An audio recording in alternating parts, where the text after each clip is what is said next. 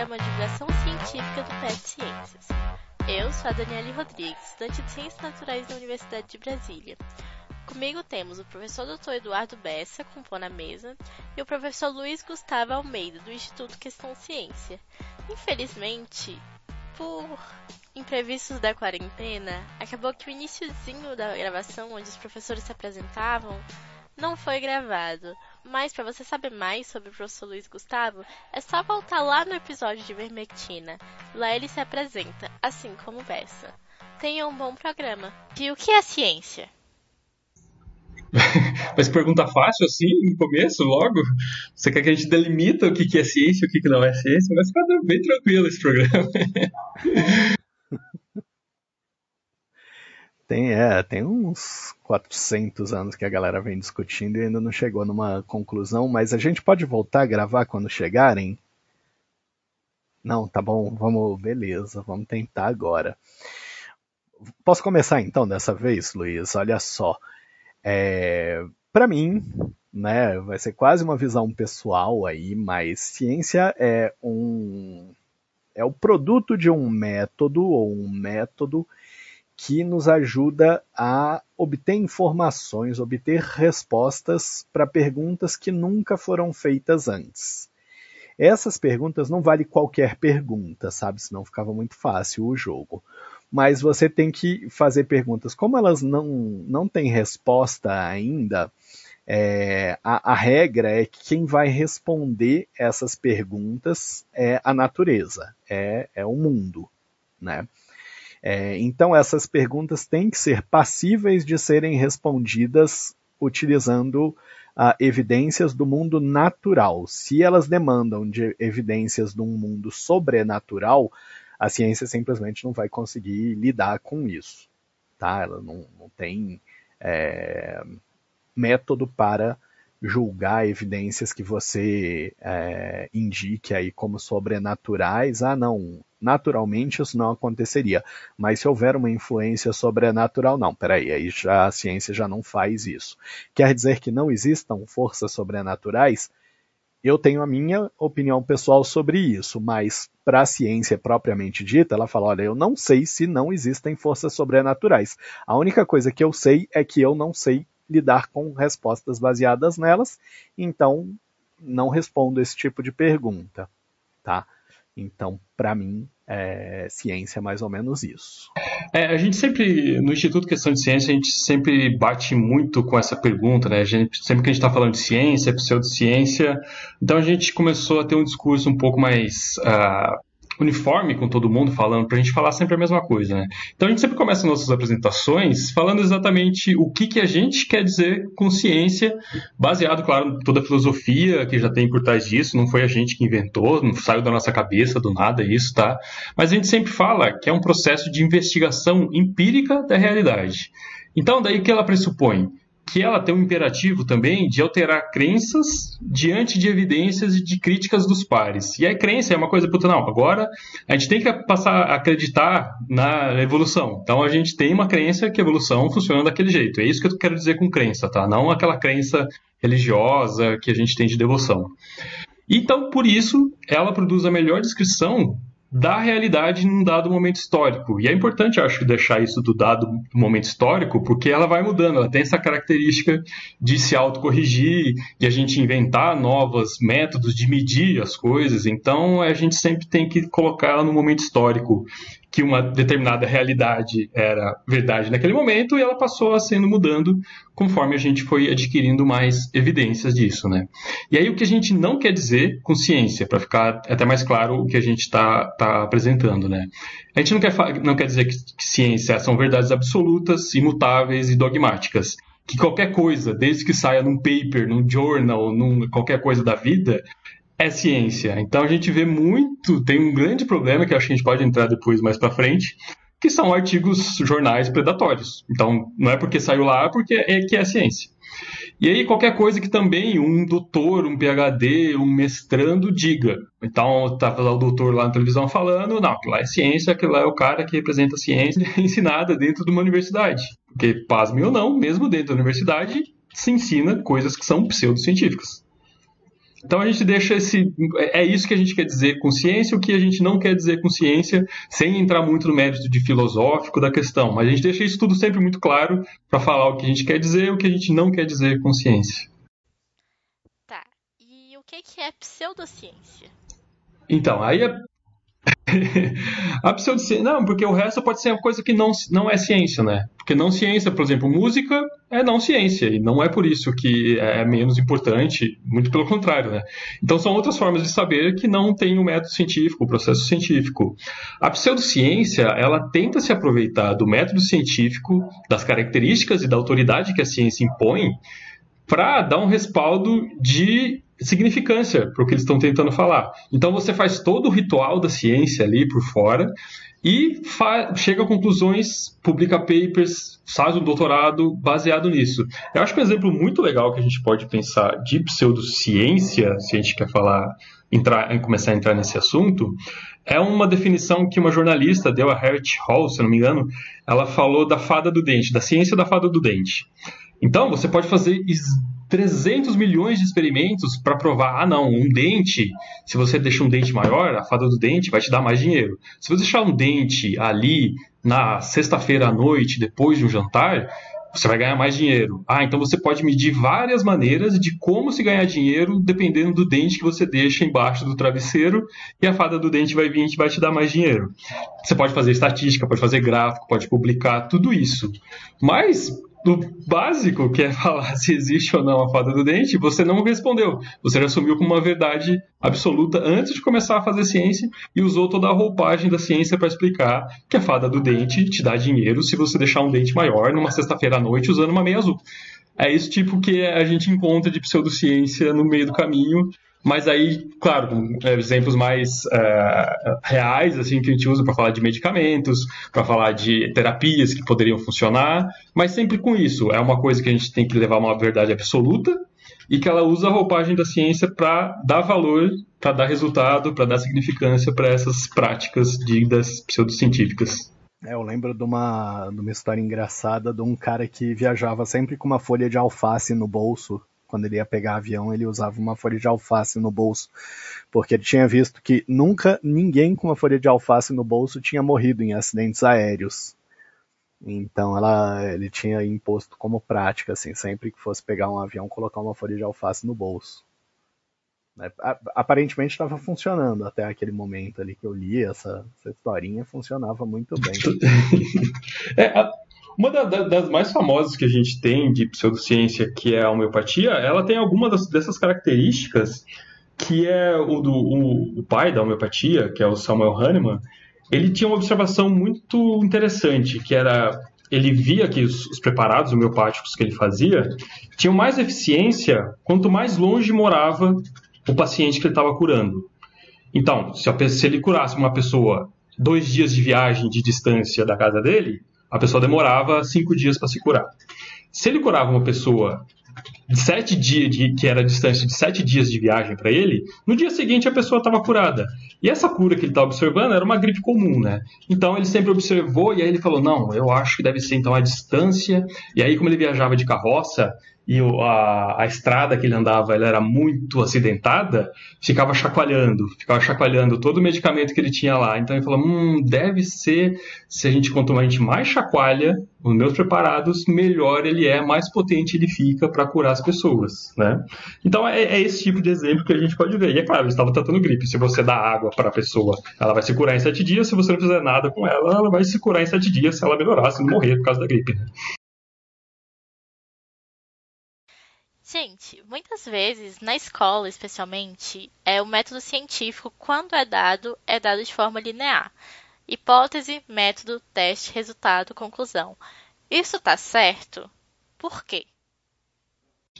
Nossa, eu tenho uma birra com esse negócio que é, é uma coisa impressionante, que eu acho que a gente, tudo, tem que tudo tem que dar certo, né? Na sua aula de ciência, tudo tem que funcionar, tem que dar certo tem que ser perfeito, tem que ser que nem a Ana Maria Braga. Ah, tá bom, tá aqui, ó, seu experimento não deu certo, mas eu tenho um aqui que deu certo, funcionou, vamos partir para esse, tira conclusões desse. Isso eu vi dentro da, da, da própria USP, da, da própria professores fazendo aula desse jeito. E eu acho que isso é, é totalmente é, é, um jeito tão errado de fazer, porque a gente chega no laboratório as coisas começam a dar errado, porque sim, porque as coisas dão errado no laboratório, e a gente fica com uma frustração tão grande que a gente acha, puta, mas eu fazia lá na graduação, dava tão certinho as coisas, era tão linearzinho, eu tô aqui 300, sei lá, horas fazendo para clonar um gene e não consigo. Aí, a partir disso, eu conversei com os professores lá e falei, puta, eu acho que a gente tem que fazer as coisas darem errado. Não fazer de propósito as coisas darem errado, mas manter as coisas que os alunos fizeram, der, errado, e fazer eles pensarem o que, que deu errado, o que, que pode ter acontecido de as pessoas ter, é, de o resultado não ter sido esperado que a gente tinha sido de hipótese. Então a gente fazia um experimento muito simples, a gente isolava a bactéria uh, do ambiente qualquer, do ambiente, pode ser terra, pode ser solo, podia ser água, qualquer ambiente. Era o mesmo método para todas as turmas. E claro, tinha diferença. Tinham pessoas que conseguiam isolar as bactérias, tinha pessoas que não conseguiam. Ficava um borrão a placa. E aí a gente pensava, não, o que aconteceu? Esse plano, o que você fez? O que aconteceu? O porquê que aconteceu? Tinha um, pra, um passo desse que a gente tinha que é, manter essa solução que a gente pegava, dessa essa amostra de solo de água que a gente pegava, em uma solução que matava vermes, matava toda coisa que a gente não queria cultivar. Mas se deixasse por muito tempo, ia acabar matando a bactéria também, né? Então, muitas pessoas deixaram muito tempo isso daí. Então, eles começavam a insights. Putz, mas eu deixei muito tempo disso aqui, pode ter sido. E a gente não dava a resposta pronta, mas fazia com que eles percebessem o que, que tinha acontecido de errado. O que é muito mais valioso para isso, a pessoa aprender isso e ir para um laboratório depois, do que ela ficar dependendo sempre da resposta certa, porque daí ela vai chegar para o orientador, puta, não deu certo, e eu não consigo entender o porquê não. E não ter argumento, não ter esse raciocínio, né, de, de, de conseguir é, entender o que, que pode ter acontecido errado. Eu fui aprender isso só quando eu estava no meio do meu mestrado, assim, que eu comecei a ter mais esse pensamento. Toda a minha graduação era igualzinho isso daí. Era, ah, o experimento de hoje vai fazer isso, vai acontecer isso, e fazia isso, acontecia aquilo. Era um saco, porque você no primeiro que não sabia o que estava acontecendo, né? Então, sempre que a gente dá aula, a gente fala, vocês estão entendendo o que está fazendo? O que, que vocês estão fazendo? E isso é uma coisa que depois as pessoas até da minha banca falaram, olha, a gente fez algumas perguntas aqui, você conseguiu responder, foi muito bem, mas era a gente pergunta para saber se o aluno sabe o que está fazendo. Porque mesmo em mestrado, em doutorado, as pessoas acabam mimetizando ali, pegam um artigo, tentam imitar o que aconteceu e não sabe por que está fazendo, sabe por que deu errado. Então, eu acho que é totalmente errado a gente ensinar a ciência desse jeito. Né? A gente não está ensinando ciência, a gente está fazendo uma pessoa fazer uma receita de bolo. É, não, e, e isso ainda tem um, um, outro lado nessa história, né? Porque é, você tem o deu errado, a minha placa ficou um borrão e eu não consigo ler nada. E tem um outro deu errado que é assim, ah, a minha hipótese é que deveria, sei lá, desenvolver uma colônia laranja aqui nesse cantinho. E aí de repente aparece uma colônia azul e em vez de você simplesmente se dar conta que sua hipótese estava errada, é, ou o experimento deu errado. Não, não deu errado, você só não, não chutou certo de primeira, né? A sua hipótese estava errada. E tem muita gente que se apega à hipótese, né? Não, não, minha hipótese não pode estar errada. Eu vou fazer outro experimento, vou melhorar o experimento, então. Então você vai mexendo no experimento até ter a resposta certa, né? Que é a que você quer. É, nossa, você falando de cor de colônia, assim, eu lembrei dos, dos primeiros experimentos que eu fiz quando eu entrei no laboratório de microbiologia. Né? Então a gente sempre transfere gene de uma bactéria para outra para ver a expressão, para ver o que, que uma faz, o que, que a ausência do gene faz, ou a superexpressão daquele gene pode fazer na bactéria, né? É, só que eu trabalhava com uma bactéria que era verde, a Pseudomonas. E as transfecções de gene, as mutações que a gente fazia, de tirar um gene de um lugar para outro, era sempre feito com uma bactéria que ela era tinha uma cor mais branquinha, mais opaca assim mesmo, sabe? E aí, quando eu peguei o gene da bactéria verde e coloquei na bactéria branca, na minha cultura, a bactéria branca ficou verde. Aí eu fiquei, puta, muito emocionado. Nossa, descobri o gene de fazer bactéria ficar verde. Fiquei doido, doidaço, assim. Fui mostrar pro meu orientador, ele começou a olhar pra minha cara e falou, joga fora essas placas, por favor. Falei, mas por que, Benny, né, meu orientador? Eu consegui aqui, descobri aqui, pode ser, a gente pode pesquisar, mudar totalmente o foco do, do pesquisa. Luiz, sua placa contaminou. você pegou da outra bactéria e aqui aí. Falei, mas não pode ser, Luiz. pensa. Aí eu fui, aí, aí foi aí que começou esse meu, meu, é, é, é, esse meu taquejo melhor, realmente, de, de, entender que as coisas não eram tão. sempre vai dar certo, as coisas dão errada, você contamina a sua placa. Então, mas custou para demorar, que eu não tinha descoberto o gene de fazer bactéria verde. Eu me identifico muito com essa frustração, porque quando eu fiz minha IC, eu, nossa, eu ficava muito frustrada, tipo, porque eu pensava, caralho, só, só meu experimento dá errado, tipo, como assim? sabe? Só o que eu faço dá errado. Era muito essa sensação. Aí eu ficava tipo, não é possível, cara. E, é, tipo, eu me culpava muito por uma coisa tipo. Véi, a natureza, você vai tentar controlar os animais agora? Tipo, você quer ser Dr. Dolittle agora? Beleza. Ô, Luiz, é, pois é, olha só, aí eu fui lá, fiz meu experimento, coletei meus dados e, e é, tenho até uma história interessante para contar. É, qual que é o passo seguinte, né? Você defendeu e tal. Qual que é o passo seguinte de um cientista em geral? Sim, tá. Então, depois que a gente termina o doutorado, a gente fala, nossa, agora acabou, né? É difícil explicar isso até para a família, né? Que o pessoal fala, nossa, mas você está tanto, tanto tempo só estudando, né? Não vai trabalhar nunca? Aí a gente respira fundo, calma, tá, tá. É o estudo e trabalho também, então é, é, é muito diferente. Mas então depois que a gente termina ainda o doutorado, infelizmente tem tantas pessoas que já são doutor que tá uma coisa absurda assim de, de competição, né? De você conseguir se manter, principalmente com bolsa, é, é complicado. Mas depois o passo, o passo seguinte da gente sair do doutorado é ou você fazer algum concurso público para continuar sendo professor Aí você não vai ser. Isso que é uma coisa outra estranha também, né? A gente não é contratado como pesquisador. A gente é contratado como professor para fazer pesquisa dentro da universidade. Então, a, a profissão pesquisador inexiste dentro, pelo menos, da universidade pública que eu conheça, né? Então, aí, para competir com essa vaga, tem pessoas que já fizeram 200 pós-doutorados, sei lá, já fez e viajou para os Estados Unidos, Alemanha, Inglaterra. E aí, pós-doutorado não é um título, né? Por mais que a gente, vê muito disso acontecendo, aparecendo ah, o cara é pós-doutor em tal.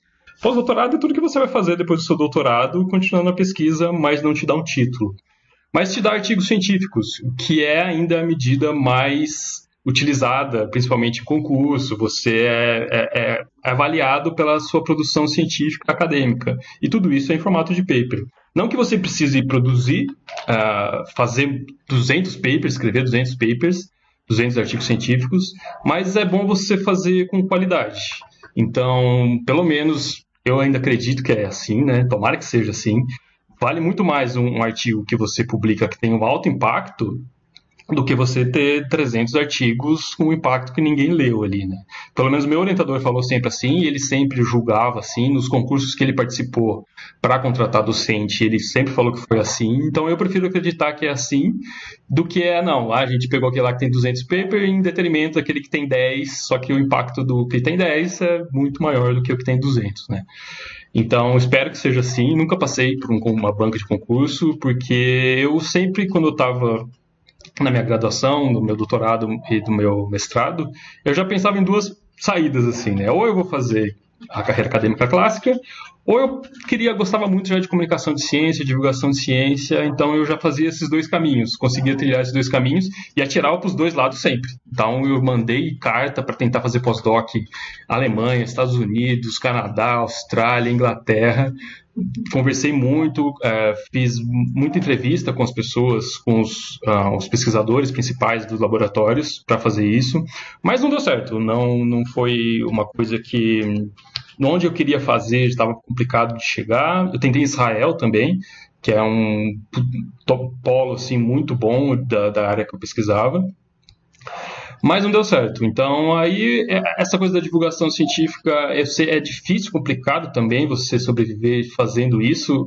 Eu confesso que tive sorte atrelado a trabalhar também com isso, porque eu, eu comecei com um blog de divulgação científica, chamei alguns amigos, um deles foi a Natália, que hoje é a presidente do Instituto Questão de Ciência. Então, por isso, por essa sorte, por esse trabalho que eu já fazia desde sempre, que eu estava na graduação, é, hoje eu consigo viver disso. Eu consigo viver uh, escrevendo artigos, participando de congresso, fazendo uh, projetos de educação dentro do instituto e é uma coisa que me dá muito prazer. Mas os dois, esses dois caminhos eu sempre tive muito concreto desde o começo da minha graduação. E isso que eu acho que é uma coisa que falta também de, de para quem está na graduação, né? principalmente na pós-graduação. É as oportunidades que você tem fora da vida acadêmica. Você fala, eu acho que é super importante continuar tendo cientistas excelentes, mas eu acho que também tem oportunidades. Academia, né? Você pode ser empreendedor, você pode ser.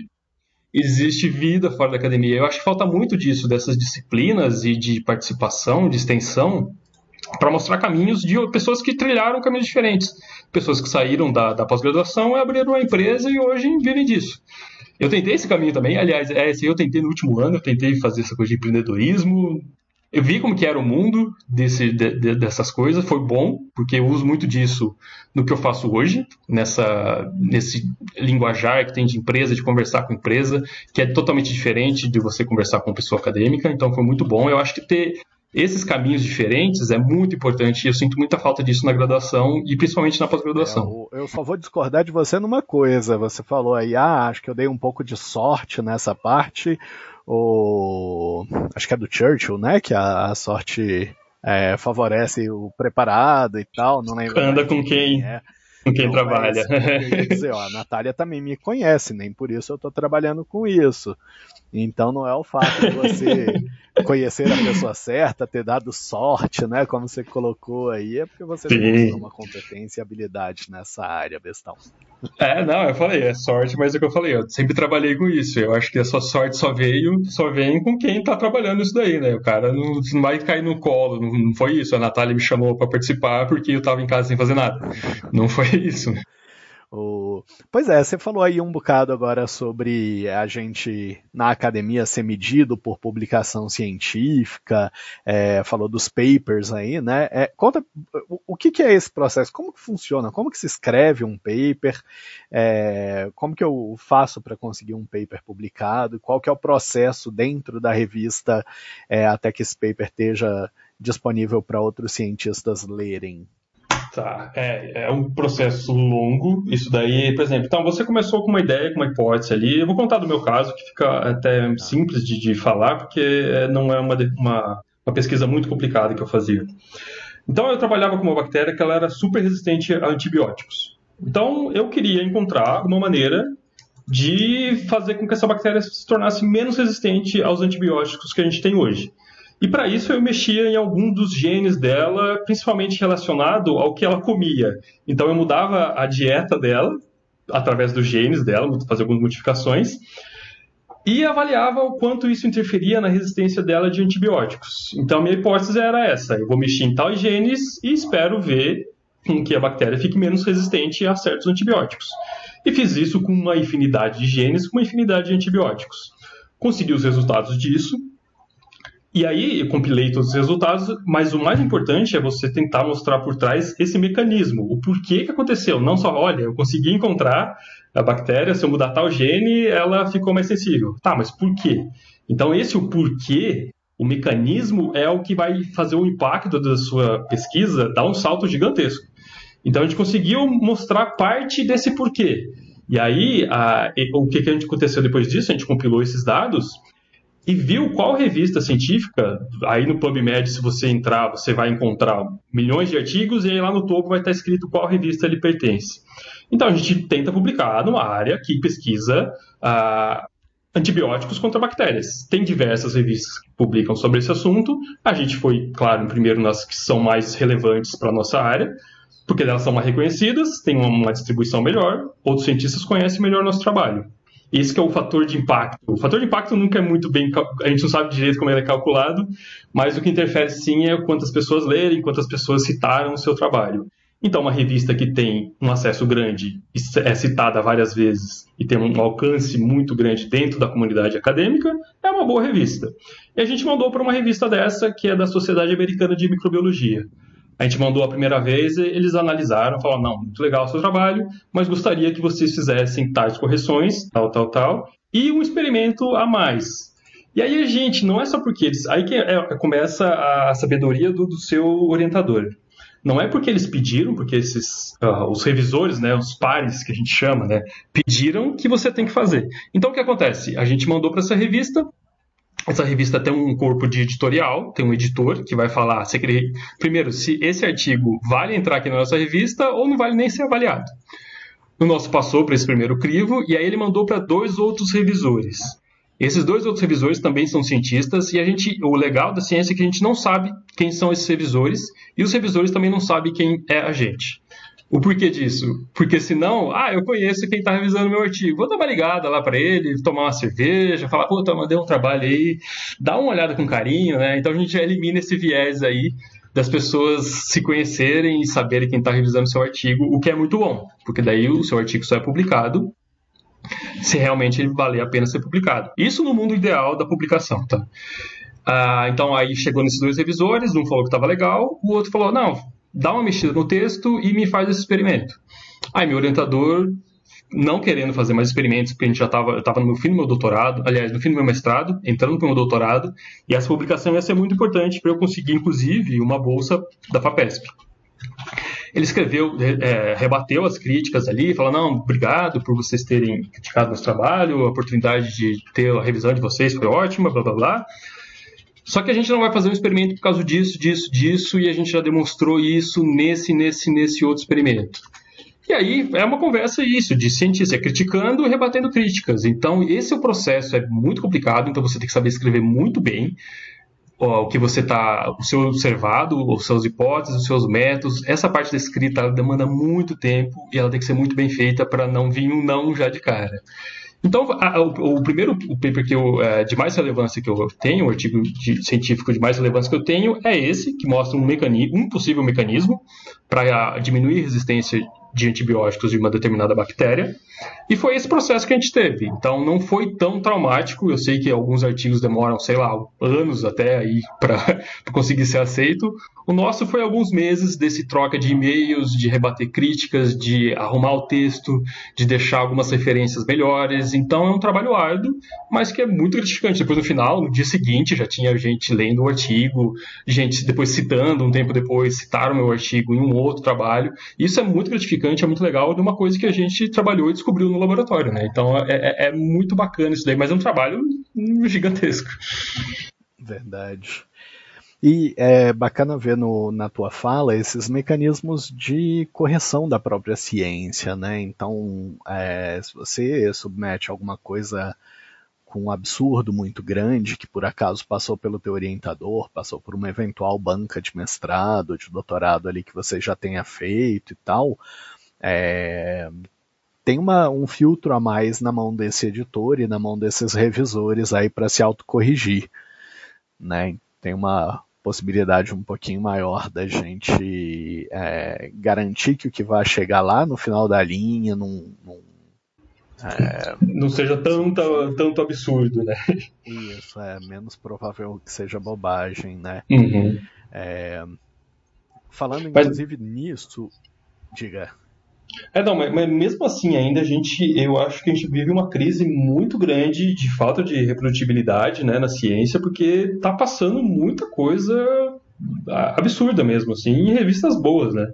É, não é, é, esse é o mundo bonito, né? Esse é o mundo lindo que eu falei. Né? É, é, esse processo aí, todo mundo se ajudando, foi legal. A experiência que eu tive foi ótima mesmo, mas não é sempre que acontece. Porque imagina a frustração. Imagina se esses revisores devolvem o meu artigo, fala, não, a gente não vai publicar aqui. Ah, porque está faltando isso e isso a gente não quer. O próximo passo seria a gente mandar para uma outra revista do impacto menor, que tem um alcance menor, que tem citações mais baixas. Eu entendo que daí o que acontece, que eu acho que era a sua próxima pergunta, que é do porquê que talvez isso né, aconteça. Uhum. É, então, aí fica com esse daí. A gente tem a pressão de dentro da academia, de dentro das universidades, de publicar uh, nossos achados. O que acontece daí é que a gente tem essa pressão tão grande, a gente é avaliado muito por conta disso, que daí a gente vai querer publicar numa revistinha qualquer para dar número. E é o que daí acaba sendo avaliado nessas avaliações de professores, de pesquisadores. Ah, quantos artigos você publicou? E aí isso daí não tem jeito, porque não passa essa avaliação, acaba passando para CAPES, para Sucupira, sei lá que plataforma que está usando agora, CNPq, e eles estão interessados ainda muito em números e não em impacto. Então, beleza, minha, minha pesquisa não foi aceita ali, dos antibióticos não foi aceita naquela revista. Não foi aceito numa outra, não foi aceito, não foi aceito, não foi aceita. Vai chegar uma hora que por muita pressão, por eu ter que publicar alguma coisa, mas meu orientador, aí é outro caso é de ter orientadores bons, que vai falar, não, então a gente vai fazer o experimento e vai tentar melhorar isso daí. Mas tem um outro lado do pessoal que fala, não, a gente vai publicar, vai pagar uma revista qualquer aí vai publicar esse negócio do jeito que está, e porque eu preciso desse artigo aqui. E aí não cabe, é, é difícil até o, pós-graduando, a pós-graduanda se intrometer nesse, nesse sentido, porque você fala, não, não quero fazer. Mas a gente é tão imaturo nesse processo todo, quando a gente está ali dentro do mestrado, que a gente, primeiro que a gente não entende esse mundo muito bem ainda, acho que nem os, ninguém entende muito bem como que acontece todas essas revisões. Uh, e aí tem essa daí também de dentro da, das próprias universidades ter a pressão de avaliação pelos pares, né? De você publicar, ter artigo publicado, ter sei lá quantos artigos, ter cota de artigo, né? Você precisa publicar tanto por tanto ano, senão você não vai ser desqualificado. Não que não é bom, mas aí faz com que você abre, abra oportunidade para as pessoas fazerem isso, né? Publicar trabalho de uma qualidade e que é o que tem muito, principalmente na área de saúde, né? Pelo menos que é o que eu sei, né? De área de saúde que eu acompanho é. mais. Eu ia dizer que não é só, não. É. é dá muito substrato para a gente discutir com os alunos. É, até aquilo que você falava agora há pouco, né? Ah, a ciência é aquilo que está nos papers. Uhum. Né? É, dá muito substrato para a gente discutir redação científica, para a gente discutir a qualidade, a confiabilidade de tudo aquilo que está na literatura científica. Mas. É... É, quando, quando eu faço essas apresentações de falar sobre ciência, a, o papel do cientista na, na sociedade, eu mostro um artigo científico publicado, muito legal, que foi tremendamente difícil de fazer. Ah, um cara pegou o celular dele, sabe aquela função de autocomplete que tem? Que você vai apertando e vai completando? Então, ele era astrofísico. O celular dele, claro, tinha jargões de astrofísica, porque ele conversava com outros astrofísicos, outras pesquisadoras também, e tinha muita coisa disso lá. O que, que ele resolveu fazer então? Eu vou testar esse negócio esse de peer review é verdade, revista predatória é verdade. Ele pegou o celular e colocou a primeira palavra astrofísica. E foi apertando autocomplete, autocomplete, autocomplete, autocomplete, até dar alguma coisa que fazia sentido nenhum, porque dava sentido nenhum, e mandou para publicar. E ele publicou, foi aceito, tem DOI, tem lá o documento de indexação, qual que é a revista, tem tudo isso daí, é um paper. E o cara publicou fazendo com autocomplete, sem trabalho nenhum. Esse é um dos exemplos. Tem aquele que é o mais famoso, né? Que o cara respondeu o e-mail falando: me tire dessa maldita lista de e-mail. Só que ele respondeu, ele respondeu em inglês com uma palavra um pouco mais chula, né? E ele escreveu só isso no artigo, só que ele deixou num formato bonitinho, com abstract, com resumo, com introdução, com ah, gráfico, só que só com isso. Me tire da sua maldita lista de e-mail, me tire da sua maldita lista de e-mail. E os caras publicaram. Então, por, por, isso que eu falei, não é porque saiu no aí eu vou justificando, ó, não é porque saiu no paper que é ciência.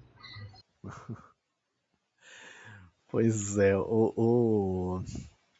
É, e, e, isso traz um, uma preocupação a mais, porque a gente é, tem visto bastante o pessoal uh, falando sobre pré-print ultimamente, né? É, esses artigos que ainda é, não foram publicados.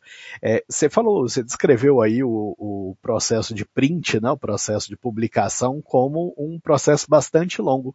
Em que momento desse processo que está um pré-print? Ele é o artigo que o cara mandou pela primeira vez vez para o revisor, para o editor da revista, ele é depois da revisão por pares, em que já tem um filtro de qualidade de informação, ele é quando está só esperando para imprimir ali mesmo, né, com um nome bem mais próximo do que o pré-print sugere. É, quão, quão, confiáveis será que são as informações que estão nesses pré-prints? É, pré, a ideia do pré-print ela foi muito legal. Eu acho que ela é muito legal. A ideia inicial do pré-print é muito bacana, porque esse processo de revisão, como eu falei, o meu até que foi rápido, mas pode ser que demore muito tempo para fazer. Quanto durou o seu? Deixa, vamos ver como é que. O meu. área de comportamento, de ecologia, é... rapaz, é complicado. Demora. Não, o meu foi rápido, porque olha, eu fiz no final do meu mestrado, então entre meu mestrado e doutorado que eu consegui publicar. Então eu acho que foi coisa. Eu defendi meu mestrado em novembro, em fevereiro eu já estava com ele publicado. Legal. É, então foi dois, três, quatro meses aí. Esse é, claro, é uma exceção pro lado ruim, tá? Não estou dizendo que isso é uhum. padrão na área de ecologia, não, mas eu já tive artigo com três anos e assim, inclusive coisa, não é assim, não é como você estava descrevendo, né? Que mandou, aí não deu certo, aí mandou para uhum. revista, aí foi recusado, aí mandou Não, foi a primeira. Não, foi na primeira mesmo, uhum. ou foi numa só especificamente, eu não lembro se a gente tinha submetido. Uma coisa que eu faço, pelo menos com os meus alunos, não sei se você já viu isso, é assim: ah, não, não deu certo nessa revista, não foi aceito nessa revista. Em vez da gente mandar para uma com uma nota um pouco mais baixa, eu peço para eles tentarem manter o nível. Né? Uhum. Porque ah, se você fez o trabalho para aquele nível uhum. de revista e ele está sendo recusado naquele nível, é sinal de que ele não está com a qualidade que você esperava que tivesse, como você estava uhum. falando. Aí, para não dar o braço a torcer, vamos tentar numa outra do mesmo nível de exigência, porque talvez tenha errado. Isso, na verdade, eu ouço muito, né? Aquele, aquelas instruções do o que essa revista publica, né? Sim. Que a gente costuma chamar de escopo Uhum. É, às vezes elas não são muito claras e tem coisa que a revista simplesmente não gosta, porque não é o tipo de coisa que ela gosta de publicar. Sim. É, e aí ela recusa por causa disso. Você não é que ela não tem qualidade para aquele nível, é que ela não bate com a, a vibe daquela revista, né, uhum. especificamente. Então eu às vezes até uh, insisto nisso de ah, vou mandar para outra, mas sempre tentando manter a, a faixa. Sim, é, não, a gente faz não de mandar para qualquer uma, assim, a revista da esquina de ciência e microbiologia. A gente tenta um nível também melhor, que a gente tem reputação, mas isso também já é um, é um trabalho difícil, né, para pós-graduando saber como fazer isso daí. Eu acho que é super importante você fazer isso com seus alunos para mostrar como que se identifica uma boa revista, uma má revista, por que, que aquela é boa, por que, que aquela outra não é boa. Então é muito legal esse trabalho, mas é difícil a gente ter esse tipo de ensinamento dentro do, da pós-graduação. A gente tem tanta disciplina que eu acho que caberia alguma coisa um pouco assim também. É, mais práticas. Tem um Sim. colega meu que fez pós fora, que o, ele chegou no primeiro dia do doutorado dele no laboratório e pegou uma lista de disciplinas para escolher as que ele ia cursar. E aí ele fuçou, fuçou, fuçou a lista, voltou e falou, professor, era na área de fisiologia, ele voltou, professor, eu tô achando estranho que a lista que você me passou não tem nenhuma disciplina de fisiologia. Tem aqui é, comunicação pública da ciência, tem redação científica, tem estatística e modelagem matemática aplicada, mas não tem nada de fisiologia. o cara virou e falou, mas você ainda precisa de disciplina para aprender fisiologia? Esperava que um doutorando a essa altura já soubesse é fisiologia precisasse se aparelhar como cientista. Ele, né, desculpa, não tá mais aqui quem perguntou. Né? Deixa pra lá. É, essa coisa da, das disciplinas, é, eu não sei. Eu tenho algumas ressalvas ali, mas, claro, da visão do meu instituto só também. Sim. O, então, olha só, a gente falou aí, né, que passa mais ou menos por uma ideia de você formular uma pergunta, de você propor um, uma hipótese, desenhar um. Eu acho que eu só não respondi do pré-print, Bessa. Isso, então, é, completa para mim o que, que o pré-print faz exatamente, o que, que ele pode ser útil e para que, que ele não deveria ser usado. Uhum.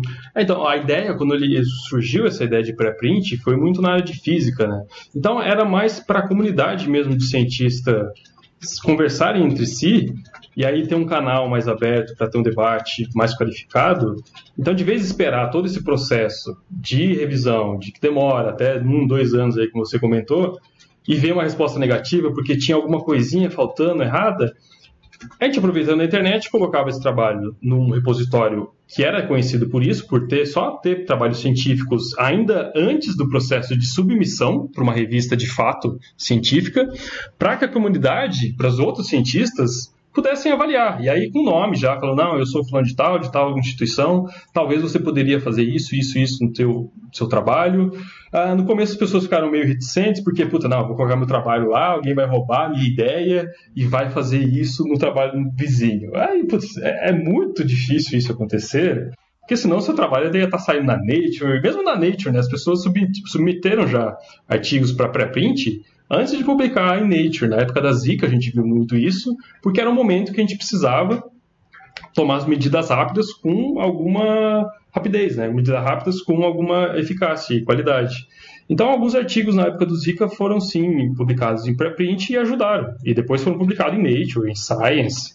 Então, é esse o estado do preprint. Ele é antes de ser publicado para que a comunidade, mesmo acadêmica, mesmo informal, fiquem lá e para discutir pontos uh, específicos do artigo, né? Então é bom porque daí você já manda um artigo mais bonitinho, assim, já mais detalhado, mais já mais lapidado, né? Ah, o problema muito mais pares, né? Que... Muito mais, claro. Imagina ter dois pares, você vai ter, sei lá, centenas, quanto o alcance da internet tiver ali, né?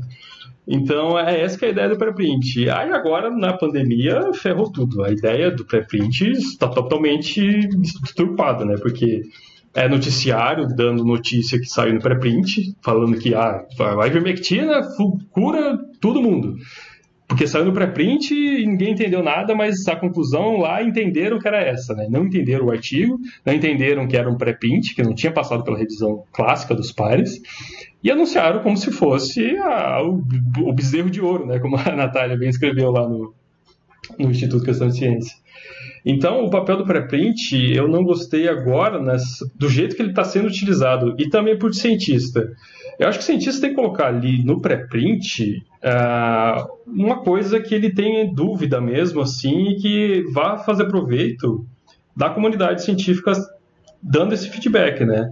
Não colocando lá para já sair em noticiário. É o que a gente vê que está acontecendo muito isso. O cara coloca no pré-print porque vai aparecer, sei lá na onde, vai chamar atenção para o artigo dele, o artigo dele vai ser notado e aí vai ser difícil ele não ser aprovado lá na frente para uma outra revista, por pressão, lá. Então eu acho que dos dois lados a gente está usando a, essa poderosa ferramenta que podia ser o pré-print de uma maneira totalmente descabida e eu acho que depois que passar a Covid, passar a pandemia, vai cair de novo, voltar ao uso que era mais recorrente dele mesmo, disso de é, de, de, de, a gente poder ali acessar artigos que não estão não tão completos e não foram submetidos ainda para revisão.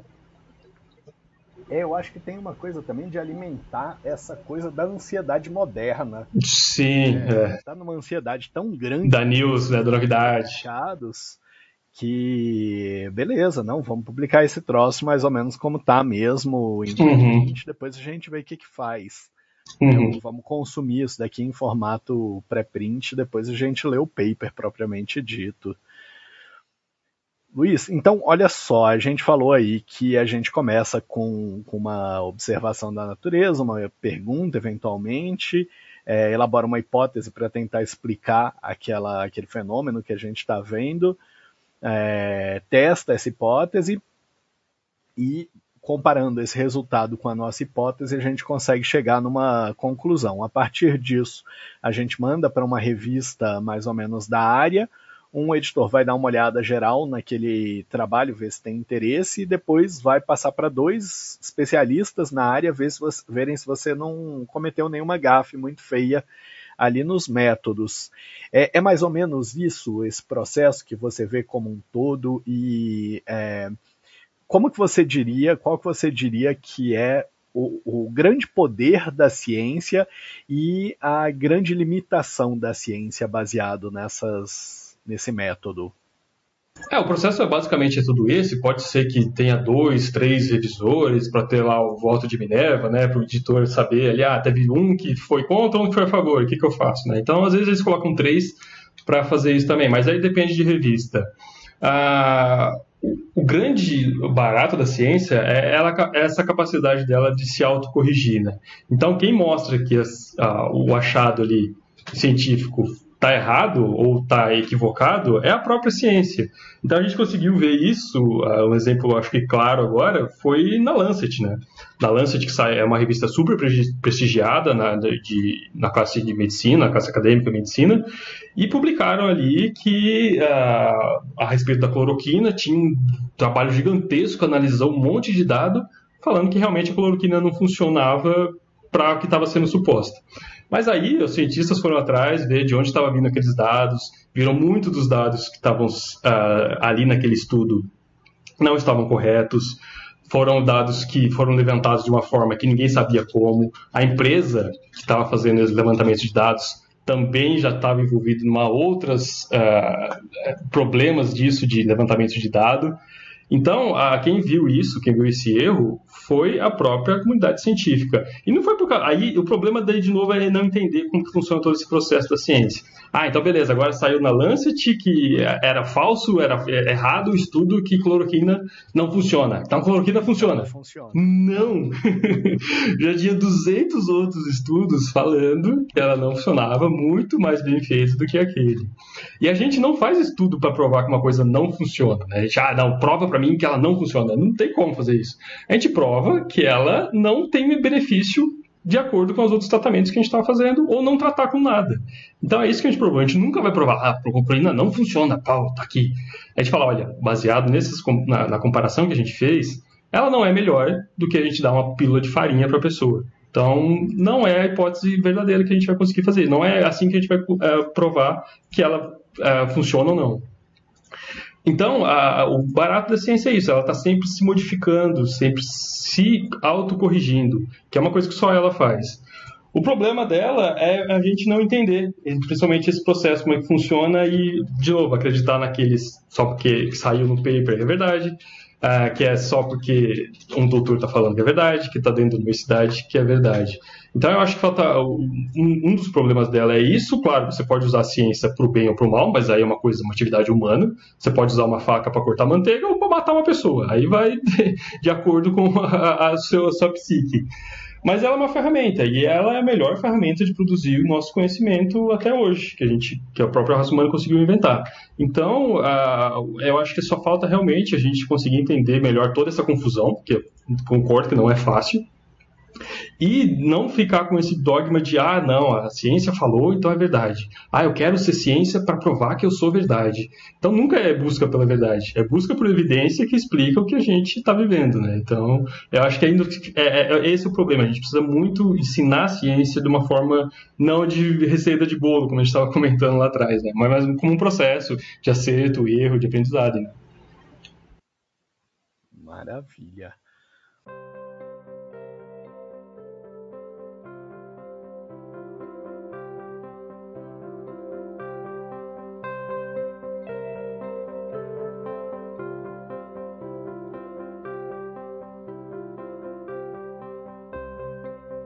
Luiz, olha, a gente está caminhando para o final aqui. Vamos fazer um momento jabá aqui novamente.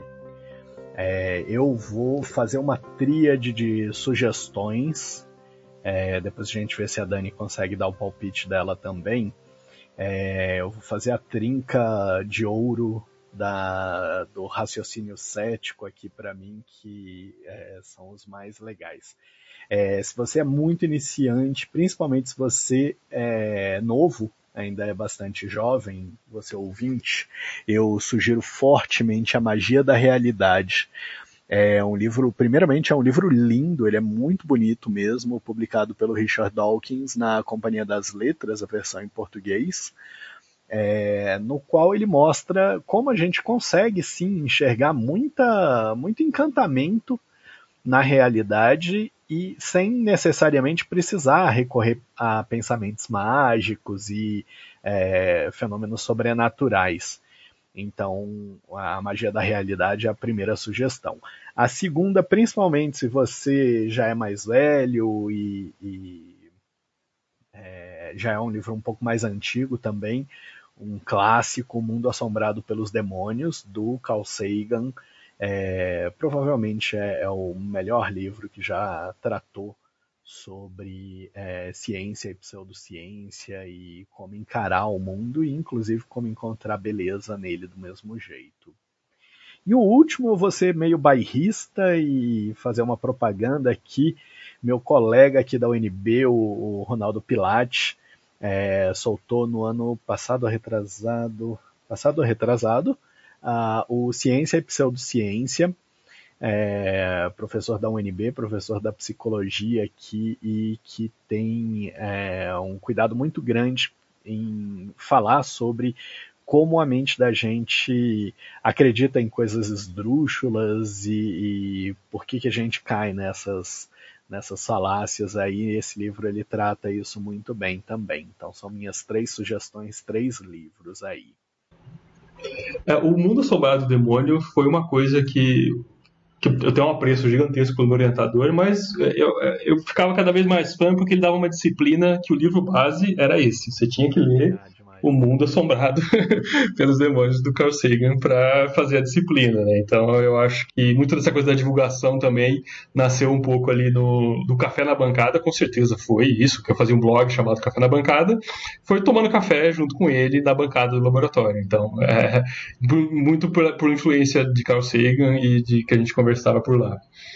Uh, livro bem legal que eu acho que mostra essa, um pouco da beleza de ser cientista também, é do Dawkins, é do gênio egoísta. E aí quando ele fala que ele teve aquele estalo, que ele percebeu qual que é essa sensação né, de você descobrir uma coisa que ninguém mais entende, ninguém mais descobriu no mundo. Então eu acho que esse fascínio eu vivi um pouco. A gente vive um pouquinho quando a gente faz um, não claro, do tamanho desse de, que o Dawkins teve, né? Mas que a gente vive um laboratório que a gente descobre, que a gente faz aquele experimento final, fala, puta, não, é isso, eu, é, a gente consegue, é, é, muito bacana isso. Você fala, puta, nem meu orientador sabe ainda desse resultado. Então é isso que, isso que dá o ânimo assim, de ser cientista ainda, sabe? Eu acho que por, por mais da frustração que a gente tem, quando a gente tem esses pequenos momentos aí da, da felicidade, do descobrimento que ninguém no mundo sabe, é fantástico. É uma coisa que, mesmo meu sendo uma coisa pequenininha ali, que vai ser no meu nicho de pesquisa, foi um sentimento muito bacana mesmo que eu tive quando eu publiquei esse artigo que eu comentei. Ah, jogo, de novo, vou comentar um jogo. No episódio passado eu comentei um jogo. Eu tava jogando Borderlands, porque eu acho que a gente precisa de um pouco de violência dentro do jogo para falar, extravasar um pouco. Então é um jogo que atira na cabeça, você não sei fazer. Esse negócio é, é, um bom é, episódio pra vocês tratarem aí nessa violência de jogos, vai pra, pra realidade. Eu acho que é o contrário, a gente tem muita violência lá fora, a gente precisa de violência do jogo pra, pra dar um escape nisso tudo aí, né? Então, Borderlands 2 é bacana, é legalzinho, gostei. Legal. Dani, você nos ouve para falar o seu jabá? Tá. O meu, minha indicação da semana é dois filmes do estúdio Ghibli, que é Meu Amigo Totoro e Pônio. São super infantis, filme pra ver com crianças, tem criança em casa, ou então pra ver sozinho, porque eu sou a minha própria criança, né, aqui em casa. Então eu fico vendo podcast infantil, desenho, Gosto muito e super recomendo, especialmente nesse tempo que tá tudo muito pesado. Estamos é, encerrando aqui. É, Luiz, muito obrigado pelo seu tempo, muito obrigado pela disponibilidade de conversar por tanto tempo aqui com a gente já. é, foram, foram dois episódios em sequência aqui gravados. E é, principalmente parabéns pelo trabalho de divulgador. É, como você falou, a gente está vivendo. Então, é, principalmente pela. pela é, tá bom, Dani, eu falo. Continue, Bessa. Uma necessidade do público de consumir principalmente. cientificamente uh, ratificada né? E o nosso papel como divulgadores é muito importante porque muitas vezes a gente que é cientista, e eu me coloco sem, sem muito problema nessa categoria, é, tem, tem uma dificuldade e uma falta de tempo de falar com o público e devolver na forma de prestação de serviço comunitário o investimento que nos foi dado, porque a ciência é feita majoritariamente com impostos né, com financiamento público derivado de impostos. Então deveria ser uma prestação de, de, de conta nossa é, fazer esses movimentos de divulgação e nem sempre, nem todos os cientistas têm traquejo, nem todos têm o tempo necessário para isso. É, mas eu, eu, sempre penso nisso como um efeito meio parecido com uma vacina, né? Você não precisa ter 100% da população vacinada para uma vacina funcionar. Se você tiver uma distância em termos de pessoas grande o suficiente de forma que uma pessoa infectada não consiga transmitir sua doença para outra, é, mesmo que haja outras pessoas ali não vacinadas, a doença simplesmente não consegue se alastrar. Da mesma forma é com a divulgação científica. Mesmo que nem todos os cientistas a façam, quando você faz a divulgação de qualidade, uh, você acaba é, contaminando outros cientistas, né? Você não sabe você, conhece o, o, Luiz como cientista, mas não conhece algum outro cara ali que é cientista. Mas você conhece tão bem o papel do cientista, graças ao Luiz, que quando você conhece um outro cientista, você já transfere o, o status e o, o, valor que você dá à ciência para aquele cara que você ainda não conheça. Então é fantástico que haja pessoas é, fazendo isso. e é extremamente importante para a sociedade também. Ficamos por aqui hoje. Muito obrigado, Luiz. Até a próxima. Valeu, que agradeço o convite, Bessa. E tem Part of Science aí depois de setembro também, hein?